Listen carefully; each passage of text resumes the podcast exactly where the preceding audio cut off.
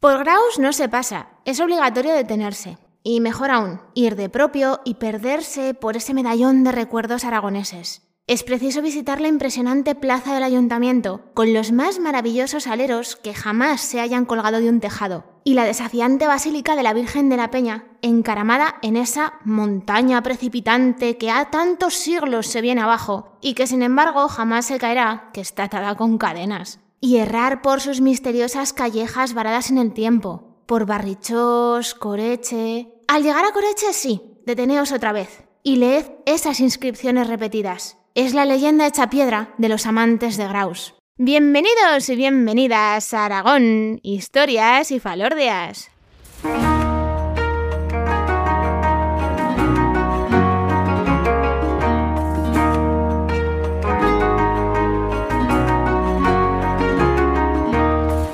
Hola viajeros y viajeras, os habla como siempre María Argota, historiadora y divulgadora cultural y ya hemos llegado a febrero aunque parezca mentira, estamos en el mes del carnaval, del jueves lardero y hombre, no nos olvidemos, también es el mes del amor. Y por esa razón he decidido que los episodios de este mes los voy a dedicar a ese tema. Y es que, a ver, aquí en Aragón sabemos mogollón de historias de amor y además con todos los finales que os podéis imaginar. En este episodio 60 vamos a descubrir la leyenda de los amantes de Graus.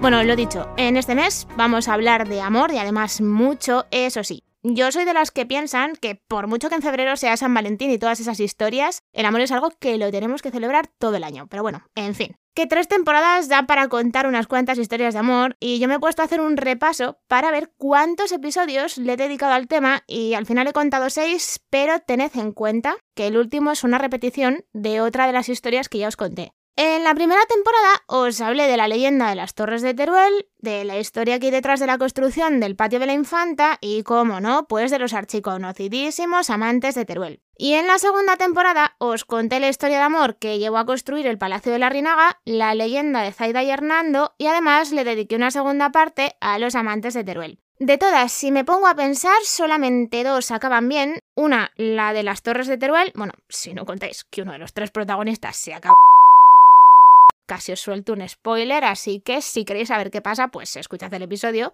Y la otra es la del patio de la infanta, pero os hablo de lo que es la historia de amor. Lo que es el patio ya es otro asunto. El resto pues acaban como tragedia griega. Los amantes de Teruel se mueren por amor. El Palacio de la Reinaga, otra muerte de por medio. Zaida y Hernando, pues más de lo mismo. Y yo ya estoy harta, estoy ya cansada de tanto drama, así que me he buscado una historia que tenga un final feliz. Así que bueno, pues vámonos a Graus.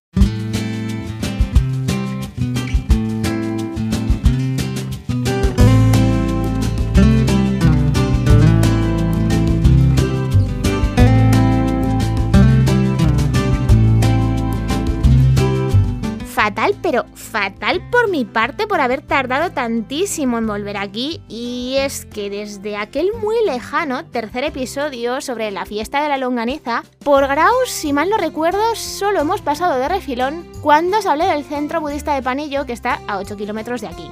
Mirad, ahí donde la tenéis. Graus es una villa de récord, pero es que además de dos récord Guinness. Uno por la longaniza más larga del mundo, que en el momento en el que se lo conceden, pues medía medio kilómetro, pero es que ahora ya la hacen bastante más larga. Y el otro por la parrilla más grande del mundo, que estoy hablando de 25 metros cuadrados de parrilla, que son los que necesitan para poder darle vueltas semejante longaniza, que es que encima necesitan ayuda de una grúa. Pero a ver, que más allá de su famosa longaniza, pues Grau se merece una visita por otras muchísimas razones. Tenéis varias casas señoriales, os podéis ir dando un paseíto hasta el puente de abajo, que es el único puente antiguo que ha sobrevivido al paso del tiempo y también a lo que ha ido haciendo el Ésera, podéis, y es que debéis, ir a ver la Plaza Mayor, que tiene unas casas con unas fachadas pintadas que es que son preciosas. Y bueno, además de que ha competido por intentar ser una de las plazas más bonitas de España, si mal no recuerdo se quedó a las puertas, hace bastantes años la usaron para grabar un anuncio de Giovanni Ranal de la pasta y bueno, ya que estáis, pues os podéis subir hasta la Basílica de la Virgen de la Peña, que con ese nombre pues imaginaos dónde está construida. Y es que, a ver, además de las pedazos de vistas que hay desde allí, dentro tenéis el único museo de iconos que hay en Aragón. Pero eso sí, si alguna vez os da por subir hasta allí, de camino a la basílica, justo debajo, hay dos sarcófagos que están metidos dentro de dos arcos y que tienen el escudo de los Moore, que es una de las familias más importantes de la historia de Graus, y vamos a rebobinar un momento el episodio. Tenéis varias casas señoriales, esto me interesa y además mucho, porque una de esas casas señoriales que os he dicho antes es la de la familia Moore, que aunque es del siglo XVI en origen, si vais a verla, pues lo que os vais a encontrar es una casa reformada. Porque en los años 50 desmontaron una parte para poder ensanchar la calle en la que está. Una de las cosas así como más curiosas que tiene la casa de los Moore es una inscripción con las letras entrelazadas que además se repite encima de dos puertas. Para unos, ahí lo que pone es el nombre de la persona que la mandó levantar, pero es que para otros, ahí está la declaración de amor de los protagonistas de una de las leyendas más bonitas que tiene Graus.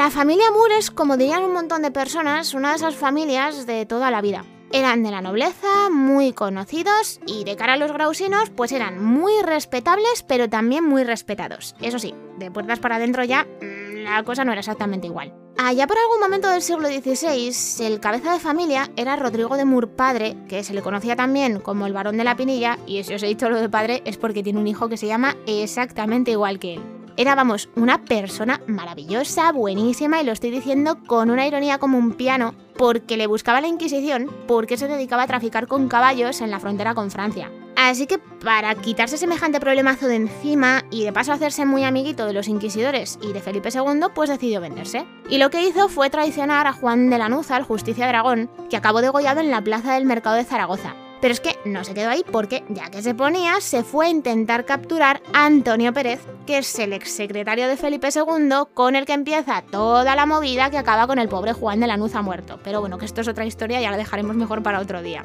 Por culpa de papá, pues la familia Moore no es que estuviera pasando por sus mejores momentos. Y es que, por el contrabando de caballos, pues a Rodrigo de Moore padre le estaban lloviendo multas por todas partes y encima le daba el juego. Vamos, que es que se estaba zampando la fortuna de toda la familia. Pero no pasa nada porque tenía un planazo para solucionar todos sus problemas, que básicamente era casar a su hijo Rodrigo con la hija de una de las familias más ricas de todo Graus. La elegida era una chica que se llamaba Margarita de Solano, que además de rica, pues parece ser que también era muy guapa, tanto que se contaba que cada vez que salía de paseo con sus damas de compañía, pues se llevaba de calle a todos los chicos que la veían. Aquí lo que pasó es que el padre decide por el hijo y para salvar a la familia, como han hecho otros tantísimos nobles a lo largo de toda la historia, el niño se tendría que casar quisiera o no quisiera. Pero tenemos un problema, y es que Rodrigo hijo no quería Margarita ni en pintura. Porque su corazón resulta que ya tenía dueña, y era la persona más humilde que trabajaba en esa casa una sirvienta, que se llamaba María, más conocida como Marica, con la que tuvo un flechazo y de la que se enamoró nada más verla, pero hasta el punto de que le juró fidelidad para toda la vida desde ese momento en el que la conoció. Cuando Rodrigo padre llega y le dice a Rodrigo hijo, mira que te he buscado una mujer, pues él le dice que eso no puede ser porque él ya tiene una futura esposa y precisamente no es Margarita de Solano. Cuando el padre se entera de que su hijo se ha enamorado de una sirvienta, bueno, pues es que se arma una gordísima y empezaron una serie de discusiones porque cada uno quiere una cosa distinta. El padre quiere una boda, pero claro, la quiere por dinero y el hijo sí, también quiere una boda, pero es que él la quiere por amor. Las discusiones se van a ir poniendo cada vez más calentitas hasta que un día el pasado vuelve a por Rodrigo de Murpadre. ¿Os acordáis que os he dicho que para salvarse se vende a Felipe II, a la Inquisición y deja que maten a Juan de Lanuza? Digamos que el Justicia de Aragón para los aragoneses era más que una persona. Era una institución, pero es que encima la llevábamos muy interiorizada. Cuando se corre la voz de que Rodrigo de Mur padre no había hecho absolutamente nada por intentar ayudar a Juan de Lanuza, pues se buscó muchos enemigos entre los que apoyaban a la justicia. Y viendo que alguno de ellos le tenía muchas ganas y se lo podía llevar por delante, pues decide poner tierra de por medio y se marcha al exilio a Francia.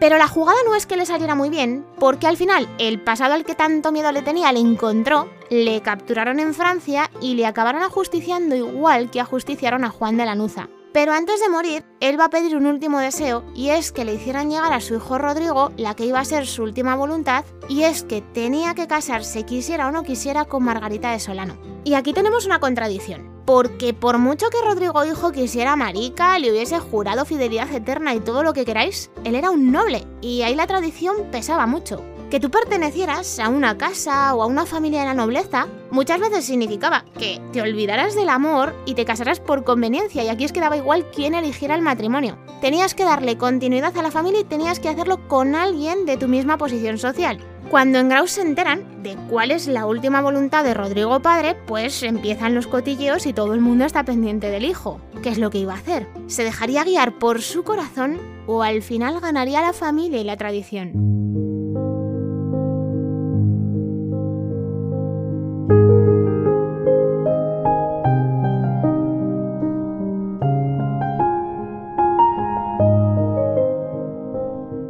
Raíz de este tema, Graus entera se va a dividir, porque vamos a tener a los que aplauden hasta con las orejas a Rodrigo de Murijo por querer seguir a su corazón y casarse con Marica sin importar ni quién es ni de dónde venga, y entre los que piensan que como es un miembro de la nobleza, tiene que respetar la tradición y casarse con Margarita de Solano siguiendo la última voluntad de su padre. Un tiempo después de que se muriera Rodrigo de Mur padre, el hijo decide que sí, que se va a casar pero que no lo iba a hacer hasta que la casa de su familia estuviese en condiciones para poder empezar una nueva vida con su futura mujer. Los meses fueron pasando y llegó el mes de junio, que es el que él había elegido para celebrar la boda. Todo Graus echa a correr a la casa de los Moore porque ya os podéis imaginar, era el centro de cotilleos de todo el pueblo que quería saber cómo iba a acabar la historia. ¿Quién sería la mujer? ¿Margarita o Marica? Antes de ponerse con la ceremonia, Rodrigo de Murijo va a ir haciendo pasar a todos los invitados a un comedor para empezar la celebración con una señora comida. Y todos los que entraban se daban cuenta de que allí había unos zócalos de piedra que habían tapado con una cortina para que no se vieran. Nada más empezar la fiesta, Rodrigo se levantó, se acercó a una de aquellas piedras que estaban tapadas y pidió atención porque les quería enseñar a todos los que estaban allí qué es lo que había mandado tallar. Todos los invitados, entre los que obviamente está Margarita de Solano, se van a quedar en silencio y van a esperar a que quite la cortina. Una vez lo hizo y les enseñó lo que estaba grabado, todos, pero todos se giran de repente a mirar a Margarita de Solano, que lo que hizo fue salir pitando de la casa de los Moore para no volver nunca jamás. Y además con el corazón bien roto. Grabada en esos zócalos de piedra había una inscripción con las letras entrelazadas que hizo callar un montón de bocas y también se llevó muchos aplausos, y con la que Rodrigo Hijo demostró que por encima de la tradición y del honor de su familia estaba el amor. Lo que él mandó a grabar fue una declaración de amor verdadero hacia Marica, que además es que se quedó para siempre escrita en la piedra. Lo único que se sabe de ellos es que al final el amor triunfó y se acabaron casando. Nadie sabe si tuvieron hijos y si de haberlos tenido cuántos pudieron ser. Mucho tiempo después de esta historia, la casa de los Moore va a cambiar de manos y esos zócalos de piedra seguían estando allí en el comedor como testigo de ese amor que se tuvieron Rodrigo y Marica. Y para que todo el mundo pudiera ver esa declaración y acordarse de que en esta historia al final el amor es el que ganó, decidieron quitarlos del comedor y colocarlos en la fachada de la casa. Que sí, que es verdad, que hay algunas personas que piensan que lo que en realidad pone en esa inscripción que tiene las letras entrelazadas es un nombre, Rodrigo de Muri Marca, que a fin de cuentas pues es el dueño de la casa y en su derecho está de que todo el mundo lo sepa. Pero es que hay otras muchas que creen que es toda una declaración de amor eterno hecha en piedra que dice Rodrigo ama a Marica.